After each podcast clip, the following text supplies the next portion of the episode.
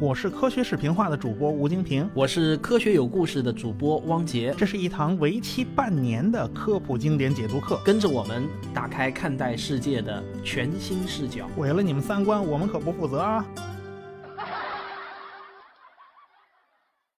大家好，上期节目呢，我们讲了复杂性理论的历史由来以及啊基本概念，还讲到了一个有趣的遗传算法。你可能会觉得这种算法固然在很多地方都可以应用。但是在生活中呢，还是缺乏一些感受。不要紧啊，本期节目呢，我们就来讲《复杂》这本书的下半部分，它就会提到大量有关互联网的例子了。这与我们平常的工作和生活那都是有密切关系的。这一切呢，还是离不开计算和计算机。毕竟啊，作者是专业的计算机科学教授嘛。我们今天啊，就要从一个非常有趣的计算机小程序开始讲起。这个小程序啊，也可以看作是一个不需要人来操控的生命游戏，它就是著名的原包自动机。平哥啊，那这个原包自动机到底是什么呢？还记得以前讲过的图灵机吗？图灵机有一个读写头，有个长长的纸袋子，读写头可以在纸袋上记录和擦除符号，这就是现代电子计算机的雏形。一切计算机都等价于这种简陋的图灵机。冯诺依曼后来在制造新型电子计算机的时候呢，就提出了一个计算机的构架，也就是计算机是由控制器、运算器、储存器、输入输出系统这几部分构成的。通常，控制器和运算器是集成在一块芯片里面的，称为中央处理单元，也就是我们常说的 CPU。现在呢，计算机更加复杂了，有各种各样的协处理芯片，还有显卡。CPU 呢，也变成了多核的。但是大体构架是没有什么变化的，这就被称为冯诺依曼型计算机。原包自动机啊，也是冯诺依曼最早提出来的一种构架。呃，但是令人感到矛盾的是，原包自动机却被称为非冯诺依曼构架。也不知道这次冯诺依曼怎么想啊。最开始，冯诺依曼提出的原包自动机的规则是非常复杂的。到了1970年，康威提出了一个简化版的原包自动机，叫做生命游戏。这个原包自动机和图灵机也是等价的，尽管看起来长得完全不是那么回事儿。汪杰，你应该知道啊，这个生命游戏的基本规则也就是四条。是的，生命游戏的规则啊，真的是非常的简单。首先呢，是构建一个很大的网格，格子啊当然是越多越好。然后呢，第一步是你随机点亮几个格子。我们把每个格子都看成是一个基本的原始细胞，也就是原包啊。不过这个原包的“原”字呢是元旦的那个“元”。格子啊从黑到亮就称为生，格子从亮到黑呢就称为死。如果一直亮着啊就称为存活。好了好了，我们给原包啊定下四条生死规则。第一条，死原包的相邻原包中如果刚好有三个是活的，下一步啊就变成活的，这个啊也就是生。第二条，活原包的相邻原包有两个到三个是活的，那么下一步啊就继续重活。第三条，活原包周边的活原包少于两个了，那么这个原包啊就会孤独死。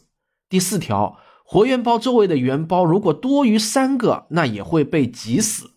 好了，就是这么简单的四条游戏规则啊，就构成了生命游戏的全部规则。大家注意啊，在这个规则中，并不包含任何移动或者繁殖的规则。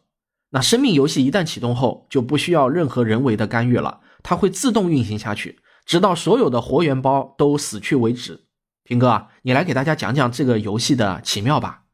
这个游戏运行起来啊，非常有意思。你在格子里面随机点上几个点哦，当然有的程序它会自动生成随机的点，哎，这反正初始值嘛都是无所谓的。开始运行这个游戏的时候呢，你就会发现，孤零零的圆包，如果一个圆包周围什么都没有，它马上就死了。哎，然后四个圆包要是组成一个方块呢，哎，这个图形就是非常非常稳定的。它们怎么按照规则怎么去变化，都是一个方块，它不会发生变化了。这就是一个稳定的图形。假如是一排三个排成一条横线。它经过下一步演化的话，它就会变成一条竖线，竖线又变成一条横线，然后它就在这两个图形之间来回的死循环。也就是说，原包自动机运如果是某个局部运行到这种状态的话，它就会呈现一个死循环的状态。但是某些特殊图形就会到处跑，比如说五个圆包你组成一个字母 J 大写的 J 那个形状，哎，这时候假如格子是无限的，这个组合呀就会不断的扭动变形，而且是一直往斜下方跑，仿佛有生命一样。我觉得呢，这个康威的生命游戏的奇妙啊，用我的语言用嘴来描述，我实在是费力不讨好。建议大家可以到网上用关键词“生命游戏”或者“元包自动机”来搜索一下视频，甚至有人做出了在线的网页版，大家在网页上呢，直接就可以体会到这个元包自动机到底运行起来是什么样子。大家去搜“元旦”的“元”细胞的“胞”，这个东西还是非常有意思、非常奇妙的。整个网格里面的一群元包，最终是个什么样子呢？取决于你最开始点亮的那几个元包，也就是你初始化的值。这是混沌的一个特点嘛？对初始值特别敏感，初始值对结果的影响是巨大的。我们根本就没有办法判断到最后会不会是一个稳定不变的格局，还是一个随机震荡的这种格局，还是一个永远没完没了的跑起来的这种格局，我们都是无法预料的。还记得图灵的停机定理吗？原包自动机可是等价于图灵机的。上世纪八十年代啊，有一位物理学家也对原包自动机产生了浓厚的兴趣，他呢就是沃尔夫勒姆。他本来啊是研究量子色动力学的，得到过夸克发现者盖尔曼的青睐。后来他加盟普林斯顿高等研究院，决定转向研究复杂性理论。他设想了一种最简单的一维的原包自动机，它也有一些简单的规则。说白了就是每个原包看左右两边的格子是空着还是有原包占据。每种规则呢都对应于一个数字编码，比如幺幺零。沃尔夫勒姆呢，把每一步的过程都保留下来，第一步排在第一行，第二步排列在第二行，以此类推。那随着时间的推移啊，就会形成一个两维的点阵图。这个最简单的原包自动机啊，也有刚才平哥讲述过的那些奇妙的现象。有的图样呢完全不变，有的图像呢会陷入死循环，有的图样啊在无规则的乱动，但是有的呢会呈现出整体性的移动。总体上呢，就会呈现出有序与随机的混合。沃尔夫勒姆的助手库克证明了最后一种类型，也就是有序与随机的混合这种模式等价于图灵机。这恐怕是最简单的图灵机了。沃尔夫勒姆后来呢，又提出了一些更深入的思考，对本书作者梅拉尼的影响也很大。梅拉尼呢，就列举了沃尔夫勒姆的几个想法：一。思考自然界的过程的正确方法是将它们视为计算。二，像规则幺幺零这样极为简单的规则，或者也可以称为程序，都能进行通用计算。这表明啊，通用计算的能力在自然界中广泛存在。三，通用计算是自然界中计算的复杂性的上限。也就是说呢，自然系统或过程不可能产生出不可计算的行为。四。自然界中各种过程实现的计算，在复杂程度上都几乎等价。平哥，关于这些观点，你有些什么想法呢？在我自己看来呢，关键就是一句话，叫“万物皆计算”。为此啊，沃尔夫勒姆写了一本书，叫《一种新科学》，二零零二年出版的，有一千两百多页，比《复杂》这本书要厚得多了。而且，这本很厚的书里面。沃尔夫勒姆探讨了量子力学、进化、发育生物学、经济等等领域。他想说明啊，这些领域都能描述为使用简单规则进行的计算。他所谓的新科学，指的就是这个意思。这本书在2002年就登上了亚马逊排行榜首位，后来在畅销书行列里面还停留了很久。沃尔夫勒姆还专门成立了一家沃尔夫勒姆出版公司。进行大规模的宣传活动啊，看来这个钱是赚的不老少啊，这版版税看来是很丰厚的。我也想不通啊，这一千两百多页这么厚的书，有多少人真能读下去啊？但是他的书啊，毁誉参半。一部分人认为，哎呀，这是天才的洞见；一部分人认为，啊，这是盲目自大，而且有剽窃他人思想的嫌疑。批评者指出。物理学家祖斯和弗瑞德金早在二十世纪的六十年代就提出了宇宙是原包自动机的理论。啊，不管怎么说，大家现在都知道有个原包自动机了嘛。我自己还是很相信万物皆计算的，因此啊，万事万物的复杂性一定是在图灵机能计算的范围之内。王姐，你是怎么认为的呢？说实话啊，这个问题呢，超出了我的知识范畴。宇宙中是否有不依赖于数学计算的事物呢？比如说，彭罗斯认为人的意识就是不可计算的。我目前啊还处在摇摆不定的阶段。我想啊，或许在数学之上，是不是有可能有更高一个层次的某种形式逻辑系统呢？不过啊，我从内心深处还是更倾向于万物皆可计算的。平哥，我想问你，梅拉尼自己在原包自动机方面有没有什么成就呢？哎，梅拉尼自己在原包自动机的研究方面呢，他也有不少成果。他和几个学生配合，搞出了一套利用遗传算法来改进原包自动机游戏规则的算法啊，听着就够复杂啊！用两种算法的结合来计算多数分类问题。假如用冯诺依曼型计算机来计算，那根本就不叫事儿啊！天空飘来五个字儿，这就不叫事儿。但是别忘了，原包自动机这种东西啊，既没有内存，也没有 CPU，这个问题当然也就没有那么方便解决了。后来他们发现，原包自动机的某些行为很像是物理学里面的基本粒子是有半衰期的，某种粒子会衰变成其他的粒子，不同的粒子也经常会排列组合。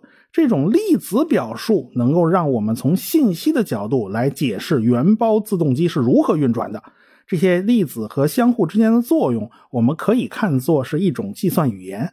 我们就获得了从更高的层次观察原包自动机的视野。那么，在自然界中，我们有没有找到类似原包自动机这样的系统呢？平哥，原包自动机这种简单的结构啊，还真的是有可能存在的。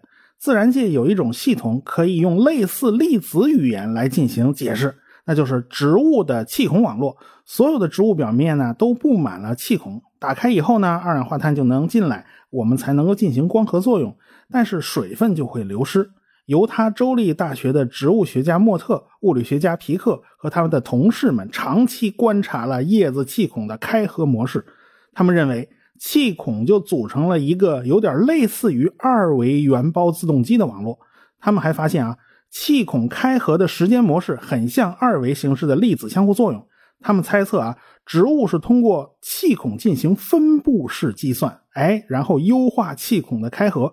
让二氧化碳的获得和水分流失之间达到最佳平衡，这种计算也许就能够用粒子语言进行解释。这个案例可以认为是自然系统的计算过程，也是对外界信息的一个处理过程。对外界环境的适应，那是离不开信息处理能力的。在传统的冯诺依曼型计算机里面，处理信息啊是相对直观的。例如，大家学习过汇编语言的话，就会发现啊，汇编语言是在直接操作 CPU。例如，将内存中地址 n 的数据转移到 CPU 的寄存器 j 等等，都是这样的一些语句。那即便我们使用高级语言来编程，最后啊，还是要编译成这种直接指挥 CPU 工作的底层指令。高级语言的编译呢是自动的，因为高级语言的指令啊都是可以精确的翻译成底层指令的。但是在非冯诺依曼体系之中，这个问题啊就没有那么直观了。我们把粒子语言当作是一种高级语言来对待，那么如何编译成对应的原包自动机呢？现在啊还不存在这样的编译工具，也不存在真正意义上的非常实用的通用的高级语言。前面提到的粒子语言也只是有一点相似，只不过啊刚刚迈出了一小步。在自然界中有很多去中心化的系统。比如免疫系统和蚂蚁群落，那么它们又是如何处理信息的呢？人的免疫系统是由数以亿计的各种细胞啊、分子啊组成的，它们在身体里循环，通过各种样的信号相互影响，特别是在 T 细胞和 B 细胞之间的信息传递。T 细胞是遇到的问题是如何识别外来的病原体，B 细胞的工作是发动攻击，可是如何发动攻击的时候不误伤自己的正常细胞？哎，这两种细胞之间就需要进行相互配合，这是如何相互配合的呢？这都是非常复杂的问题。蚂蚁群落和大脑的神经元是非常相似的，都是对简单的个体组成了复杂的网络，涌现出了宏观尺度上的信息处理行为。平哥，这个蚂蚁是怎么找到食物的呢？单只的蚂蚁啊是非常笨的，其实它们是漫无目的的分头去瞎找。假如有蚂蚁发现了食物，它就会返回蚂蚁窝，同时在路上留下信息素。其他的蚂蚁发现了信息素呢，也会找到食物，然后再留下信息素。最后啊，就会出现这条路径上有非常浓的信息素。哪边的信息素浓度偏大，那么去哪边找食物的蚂蚁就会多。看到的宏观现象就是蚂蚁逐渐聚集起来，集中在了其中一条路径之上。整个蚁群呢，它也是非常有秩序的。蚂蚁有四种任务要做：搜寻食物、维护蚂蚁窝、警戒巡逻和清理垃圾。但是蚂蚁并没有领导人，他们是如何分配人手的呢？生物学家戈登就发现了：你把蚂蚁窝搞坏了，那维护巢穴的蚂蚁数量就会增加。蚂蚁很可能是在看周围的蚂蚁都在干什么，它们也就会干什么。它们遇到维护巢穴的蚂蚁多，那么它也就会去维护巢穴，哎，这个概率就会增大。它遇到的搬运食物的蚂蚁多呢，说不定它一高兴，它就去搬运食物了。通过触须与其他蚂蚁交流，侦测到各种相关的特殊化学物质，蚂蚁就能知道其他蚂蚁都在干什么。因此啊，我就想，很可能支配蚂蚁行为的也是几条类似生命游戏一样的简单规则。但是在这些简单规则的支配下，庞大的蚁群就能呈现出非常复杂的行为模式。把生命视为计算是一个非常有意思的视角。现在啊，有不少计算机杀毒软件都已经在研究，是不是可以仿照人类免疫系统来建立计算机病毒防护体系呢？类似的，蚁群还启发了所谓的蚁群算法。模拟蚂蚁释放信息素和转换工作的原理，来解决移动电话的路由优化和货运调度优化等困难的问题。非冯诺依曼体系已经开始得到了实际的运用了。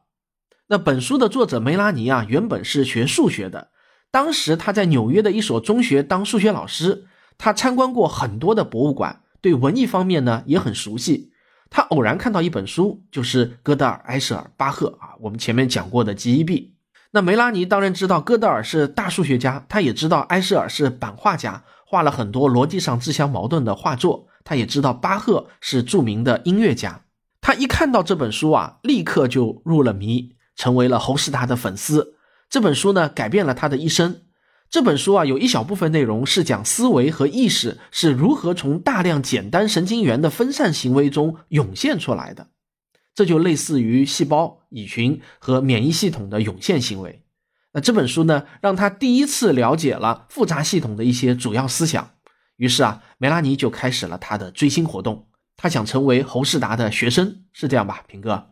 哎，没错，对的。一开始啊，这个梅拉尼的追星之旅他并不顺利。但是他最终呢，还是成为了侯世达的学生。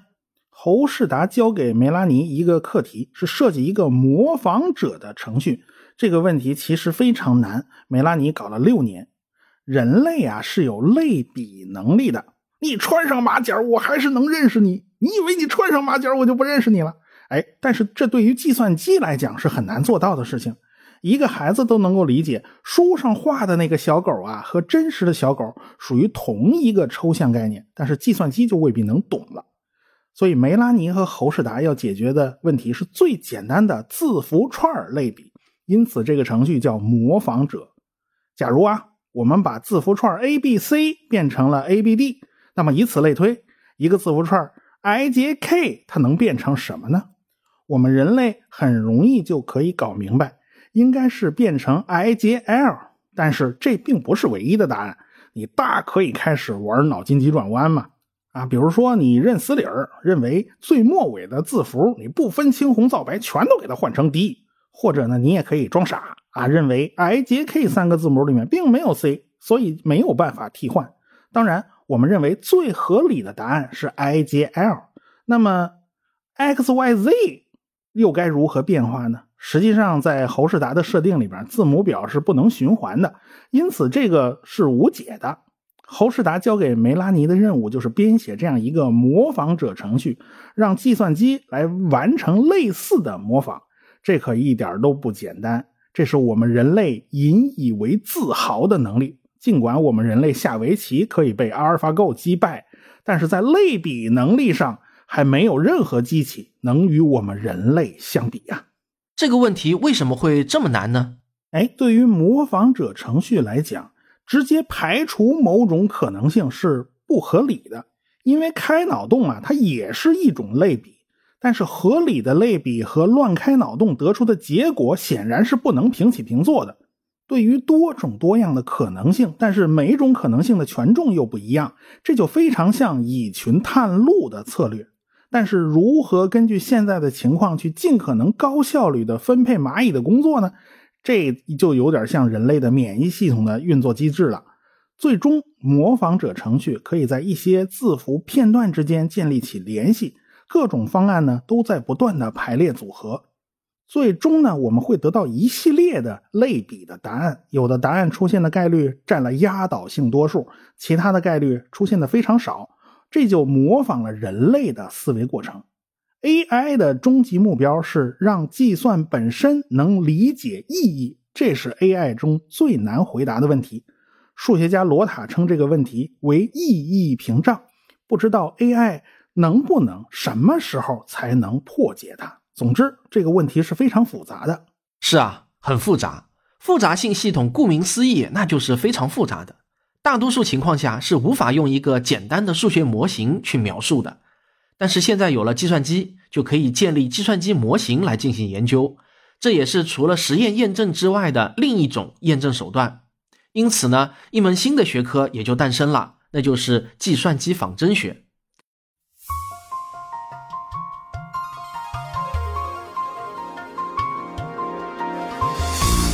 如果我的免费节目你都听完了，别忘了我还有很多收费专辑，他们是《科幻世界漫游指南》《环球科学有故事》《科普经典解读课》《真假世界未解之谜》《少年物理启蒙课》，全都已经完更了，可以一口气听到爽哦！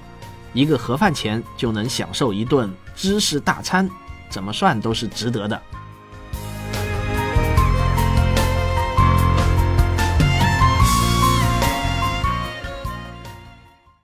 在科学中啊，模型是对某种实在现象的简化表示。科学家们啊，与其说是在研究自然，不如说啊，他们做的大部分事情都是在对自然进行建模，并对所建立的模型进行研究。道金斯写过一本很著名的书，叫《自私的基因》。在生物学领域啊，人们总是把生物设定为自私的。首先啊，要保证自己的存活，还要保证自己的基因能够获得延续。但是我们分明又看到自然界有许多的协作行为，甚至啊是利他的行为。那为什么这样的行为也可以存在呢？为什么工蜂会为了群体而甘愿放弃繁殖能力呢？这些行为又该如何解释呢？所以，生物学家、社会学家、经济学家、政治学家都面临着类似的问题。本质上，自私的个体中是怎么会产生出合作的呢？道金斯就套用了博弈论的概念来解释这样的问题。梅拉尼在这本书里面也提到了用计算机模拟囚徒困境的内容。人在社会中呢，总会碰到和别人合作的情况。有的人总是信守诺言，有的人呢总是随时都会背叛，毫无信誉可言。我们会碰到什么样的人呢？他是不确定的。博弈论的特点就是根据对方是合作还是背叛来决定自己的行为。王杰，你知道什么样的态度和策略才是总收益最大的吗？这个问题啊，是可以用计算机模拟来解决的。密歇根大学的政治学家阿克塞尔罗德组织了两次博弈策略的竞赛。第一次竞赛啊，收到了十四个程序；第二次呢，就增加到了六十三个。每个程序都相互博弈两百个回合，最后看看啊，总分谁最高。数学家拉普波特搞出了一个最佳的策略。浓缩起来呢，就是一句话，叫一报还一报。第一个回合呢，选择合作，如果对方不背叛，那就继续合作；如果对方背叛啊，绝不客气，立刻也背叛，惩罚他。下一次啊，他如果长记性了，悔改了，那就继续合作。这样的策略被证明啊，是收益最大的一个。第一轮的十四个程序之中，拉普波特是得分最高的一个程序。第二轮大家都针对他的策略进行了调整优化，但是啊，结果还是打不过他。一报还一报的策略被证明啊，是类似囚徒博弈中的最优策略。孔子曾经说过：“以德报德，以直报怨”，而没有教导我们说以德报怨。那么从博弈论的角度来看啊，也是有道理的。不过啊，囚徒困境的模型是很简单的，真实的社会生活往往比这个模型啊那要复杂的多了，对吧，平哥？是的。后来呢，数学家们又给囚徒困境搞出了很多扩展版本，比如说加入社会舆论的谴责，说白了，我就看看你的人品，给你增加无耻程度和正义程度两个属性。那也可以用遗传算法来筛选这两个属性。一个群体一开始大家正义程度都是零，看看一代一代的博弈下去会筛选出什么样的结果呢？计算结果发现，在这样的环境下是不能保证大家都合作的。但是增加了执法者以后啊，情况就好多了，合作者就会变得越来越多。大部分复杂性的理论都没有办法去做实际性的试验，对大自然的观察呢又没有办法排除干扰因素。因此，计算机模型进行模拟就是非常好的办法。但是，我们也不能不提防啊，模型之中是存在某种陷阱的。包克斯和雷德帕就说过，所有模型都是错的，但有一些是有用的。物理学实验要求是可以重复的，同样，计算机仿真也必须是可以重复的。只有可以重复的东西，才能称之为规律。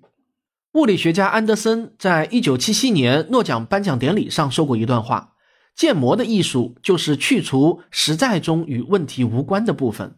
建模者和使用者都面临一定的风险。建模者有可能遗漏至关重要的因素，使用者则有可能无视模型只是概率性的，意在揭示某种可能性，而太过生硬的理解和使用实验或计算的具体结果样本。”安德森是物理学家，也是建模的先驱者。他明白模型的局限性，他明白现在的认知啊，终究会被更新的认知所取代。毕竟啊，自然界是复杂的。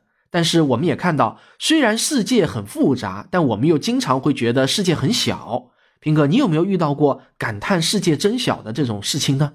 这种事儿啊，可能很多人都会有体会。我相信人人都是有类似的经历的。我最早工作呢是在一家音响公司里边，哎，当时公司打印机坏了，哎，办公室的秘书就联系了一个据说很厉害的电脑高手，然后我们就打了一个电话，啊，发现这原来是我大学同学，哎，这世界怎么这么小呢？我们怎么就碰到一块儿了呢？当然，这里所谓的世界很小，并不是指地理距离，而是指人与人的连接关系。上世纪五十年代呢，哈佛大学的心理学家米尔格兰姆就对这个问题产生了兴趣。他想弄清，在美国一个人平均要通过几个熟人关系才能到达另一个人。他就设计了一个非常著名的实验：假如有一封信写给一个陌生人，信要转交几次才能到这个人的手里呢？后来他统计了一下，一封信平均要经过五个人手的转交，就可以达到目标的手里。这个发现。就成了广为人知的六度分割理论，社交网络的理论基础嘛，就是六度分割嘛。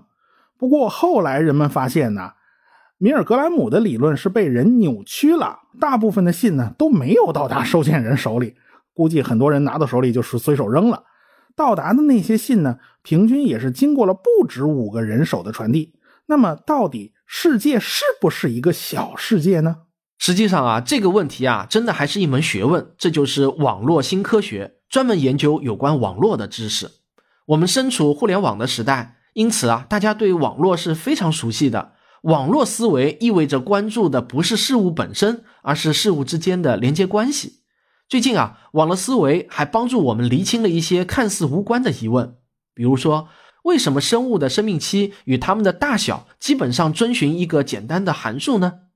为什么谣言和笑话传播的如此之快呢？为什么电网和万维网这样的大规模的复杂网络有时候非常的稳健，有时候啊却又容易出现大范围的崩溃？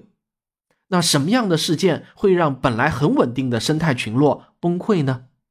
这些问题啊看似毫不相干，网络科学家却认为答案反映了各种网络的共性。网络科学的目的就是提炼出这些共性，并以它们为基础。用共同的语言来刻画各种不同的网络，那这门学科到底是怎么研究的呢？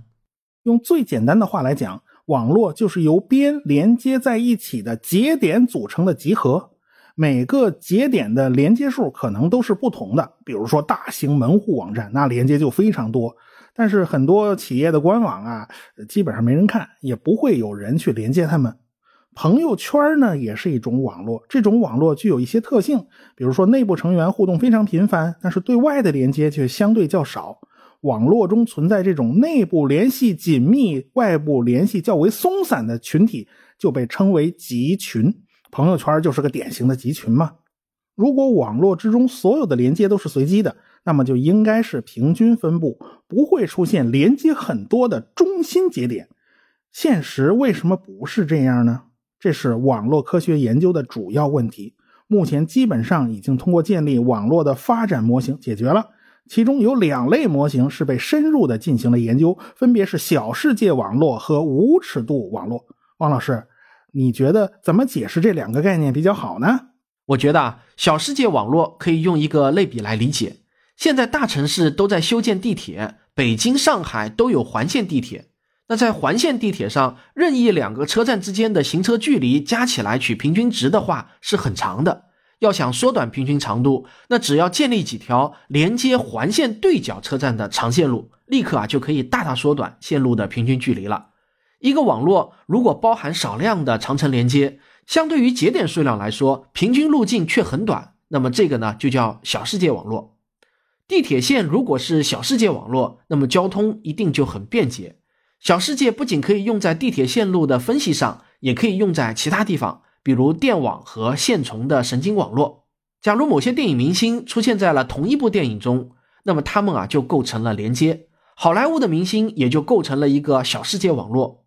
而且小世界网络啊，也是有很强的集群特性的。在娱乐圈中啊，谁跟谁那都是抬头不见低头见的嘛。明星的连接越多，那它也就显得越大牌。小世界网络中有一种与现实更加贴合的类型，叫做无尺度网络。互联网早期的搜索引擎啊，都是采用了简单粗暴的方式，你随便搜一个关键词，搜索引擎就会找到包含这个关键词的网页，然后啊按出现次序排序。那时候的搜索引擎啊，往往是乱糟糟的列出一大堆，想要找的根本找不到。改变这个格局的就是 Google，他们发现了一个诀窍，他们会看这个网页被多少其他的网页链接，链接越多啊，那就说明这个网页越是热门。这种排序算法呢，就被称为 Page Rank。那至于这个 Page 到底是指网页还是 Google 的创始人之一佩奇，那就说不清了。我只知道啊，一个叫李彦宏的程序员也想通了这个道理。哎，你说百度啊，我也想插一句啊，百度的搜索结果呢和 Google 的思路是类似的，但是它掺杂了很多其他的排序规则，比如说你给了多少广告费呢？这就是后来被诟病很久的竞价排名。当然，现在无论是 Google 还是百度，他们的排序算法已经变得非常非常复杂了，无数人想通过优化自己的网页来获得优先排序，所以呢，这就成了一场生存竞争了嘛。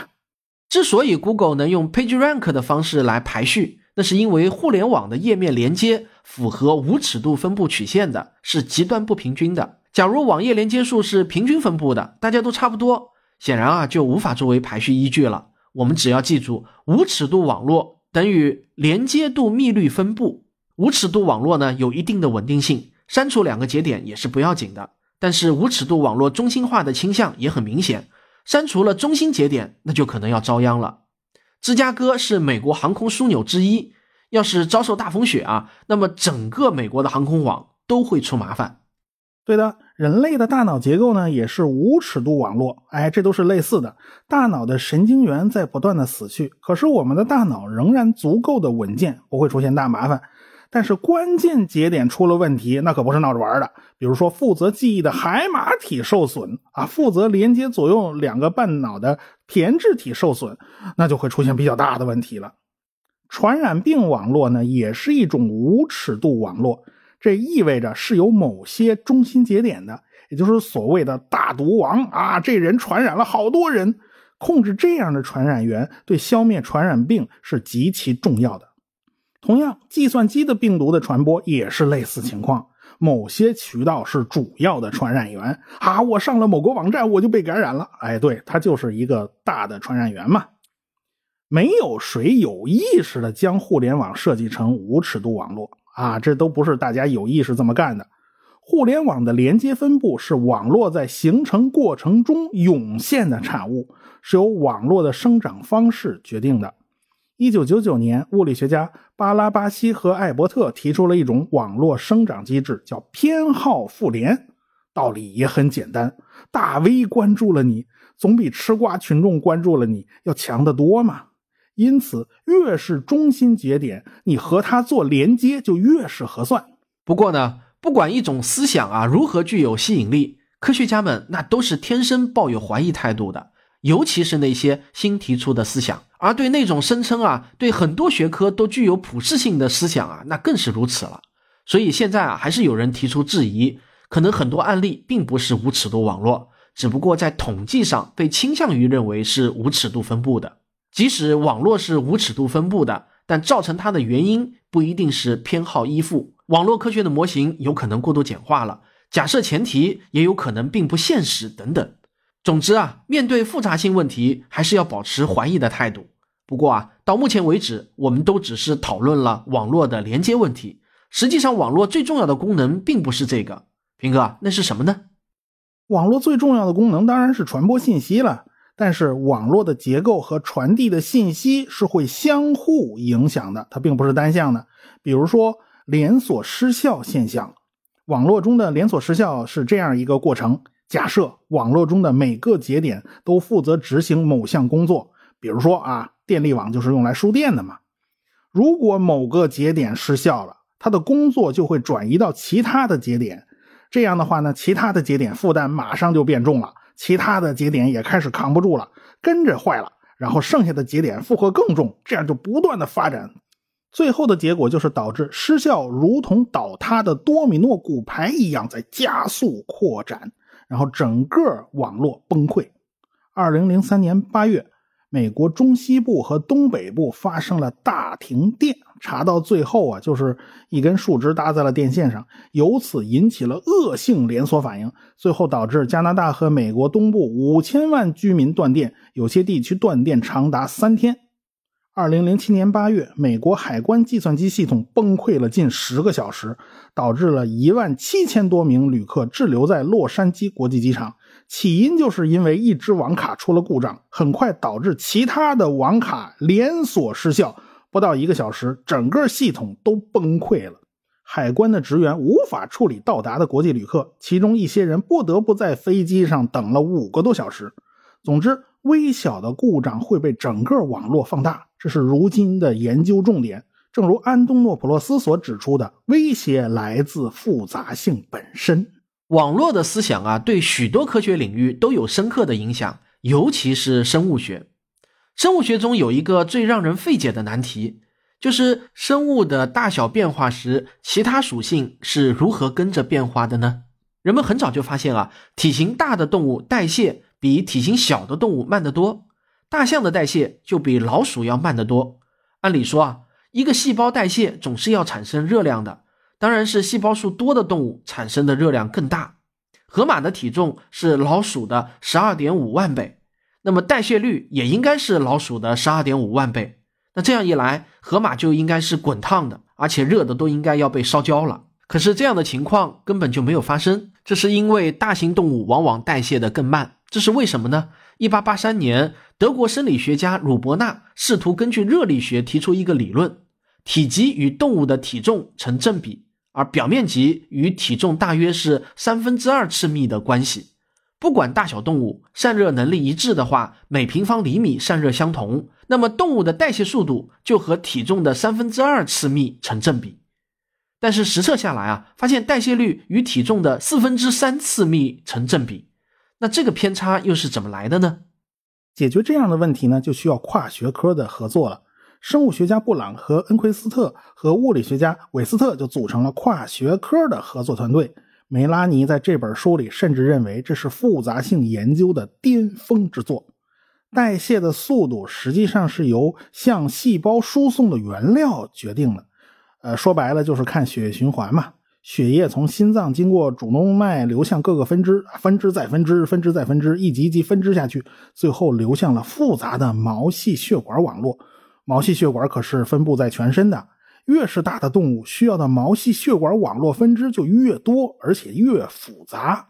那么好了，我们就可以把这个问题抽象成填充生物体空间的毛细血管网络，那么事情就清晰起来了。带有复杂分支系统的毛细血管网络，它是可以用分形几何的方法来计算的。分形几何呢，也是一种非常有意思的学科。在这个学科里面，甚至存在着分数维度啊。我们的空间总是一维、两维、三维的，哎，不对，到这学科里面可以出现一点五维、二点五维这种分数维度。还记得曼德伯罗写的那篇论文《英国海岸线的长度》吗？海岸线啊，你只要愿意放大，你总会发现复杂的弯曲结构。你觉得这一小段应该是直线吧？你放大一看，还是弯弯曲曲结构。你只要愿意放大，就会出现没完没了的弯曲。毛细血管呢，也可以利用这种分形几何的思路去计算。最后果然计算出了四分之三次幂，这与实测是相符合的。大家还是不满足啊，因为心跳也有类似的规律啊，心率和体重开四次方成正比。人有血管有循环系统吗？那植物它也有输送水分和养料的通道，也可以一样利用分形几何的办法去计算。当然了，这样的结论还是有争议的，毕竟例外的情况太多了嘛。密律分布在自然界是非常常见的情况，但是感觉上啊，应该是正态分布更为常见。可是啊，现在看来还是密律分布更常见，甚至啊，有人把哈姆雷特剧本中用到的所有单词按照使用次数排个队，分明啊又是一条密律曲线。在最想不到的地方，密律啊又一次神秘的冒了出来。理解密律分布的根源、意义和在各学科中的共性，是目前许多复杂系统研究领域最为重要的未解决的问题。我们相信啊，随着背后的科学原理越来越清晰。大家还会不断的听到在这方面研究的最新进展的消息。如今，遗传学也总是和复杂性相伴，特别是 DNA 被发现以后，人们认为啊，基因就是长长的一串编码，于是生物学就和信息论扯上了关系，也就是现代分子生物学的基础了。过去认为啊，基因就是一个一个开关，都是独立工作的，现在看来呢，不是这样。生物系统的复杂性来源于基因网络，而不是单个基因独立作用的简单相加。记得一加一不等于二这个概念吗？后来还发现了表观遗传啊，这个基因会居然会出现甲基化，某个基因被加了个修饰以后，原来的作用就发挥不出来了。尽管基因型是相同的，表达却是不一样的。而且呢，DNA 里面发现了很多所谓垃圾 DNA。他们并没有参与翻译成蛋白质的过程，但是现在看来啊，这些垃圾 DNA 也仍然是有非常重要的作用的。进化发育生物学是一个让人兴奋的领域，这个领域最近发现，据称解释了三个遗传和进化的大谜团。人类只有大约两万五千个基因，和拟南芥一种芥菜的这些基因数量差不多，复杂性从何而来呢？人类在遗传上与其他许多物种是相似的，比如说我们的 DNA 超过百分之九十与老鼠是一样的，超过百分之九十五和大猩猩一样。那么为什么我们的形态与这些动物相差这么大？如果古尔德等人提出的间断平衡理论是正确的，那么身体形态为何会在短时间内就发生巨大的变化呢？如今看来啊，这都与基因开关有关系。到了上世纪八十到九十年代。生物学界广泛开展了基因测序的工作，大家发现啊，很多物种的主导基因都极其的相似，但是形态差异呢却非常的大，这是怎么回事呢？因为主导多样性表达的就是基因开关。过去啊，我们以为它们是垃圾 DNA，现在看来啊，它们起着控制作用。达尔文就发现加拉帕戈斯群岛燕雀的鸟嘴的大小和形状啊差别很大。直到不久前，大部分生物学家还都认为这种差别呢是几种基因随机变异慢慢积累起来的。但是最近才发现，是一个叫做 BMP4 的基因在控制着鸟嘴的厚重，表达越是强烈，鸟嘴呢就会越厚。也就是说，变化可以很快的发生，而不是像过去臆想的那么慢。从此呢，这也就解释了古尔德的间断平衡理论。为什么生物的进化可能是一脚油门一脚刹车的模式？那我们现在是否能用计算机来模拟基因调控机制呢？是的，这一步已经迈出了。考夫曼可能是第一个发明和研究基因调控网络的简化计算机模型的人。这些基因开关是如何工作的？可以用随机布尔网络来描述，简称叫 RBN。你可以理解为电线连接着一堆开关和灯泡啊。自己是不是发亮呢？取决于和自己连接的那些开关的状态。这个 RBN 是原包自动机的一种变形。考夫曼和他的学生以及同事就进行了大量的 RBN 实验，从随机初始状态开始啊，他们迭代了许多步，这个网络是处于混沌状态的。结果如何取决于最初的初始值，要么出现短周期的震荡，要么出现了随机的模式，看不到任何规律。在某些特殊情况下，RBN 会处于混沌边缘，它的模型并不完美。但是他认为，复杂的网络是会涌现出自组织行为的，生命可能就是这样涌现出来的。考夫曼的理论呢，也仍然是有许多的争议。用复杂性理论解释生物进化的路程还很长很长。过去人们认为啊，只要物理学的万有理论能够搞定，那么一切都尽在掌握，我们就能获得终极真理。现在看来啊，不是这么回事儿。起码万有理论是解决不了复杂性问题的。这本书所涵盖的主题非常广泛，这也说明啊，现代复杂系统科学依然没有统一成一个整体，其中有一些相互重叠的概念。我们只能说，复杂性问题啊，真的是很复杂，到现在也没有完全能抽象出来，形成一个完整的、边界清晰的学科。大家只是发现一些问题，需要用复杂性的思路去解决。总体来说啊，这个领域需要一个牛顿式的人物。现在的一切呢，其实都还处于初级阶段，但是这正是这个学科的迷人之处，有那么多的谜有待解答。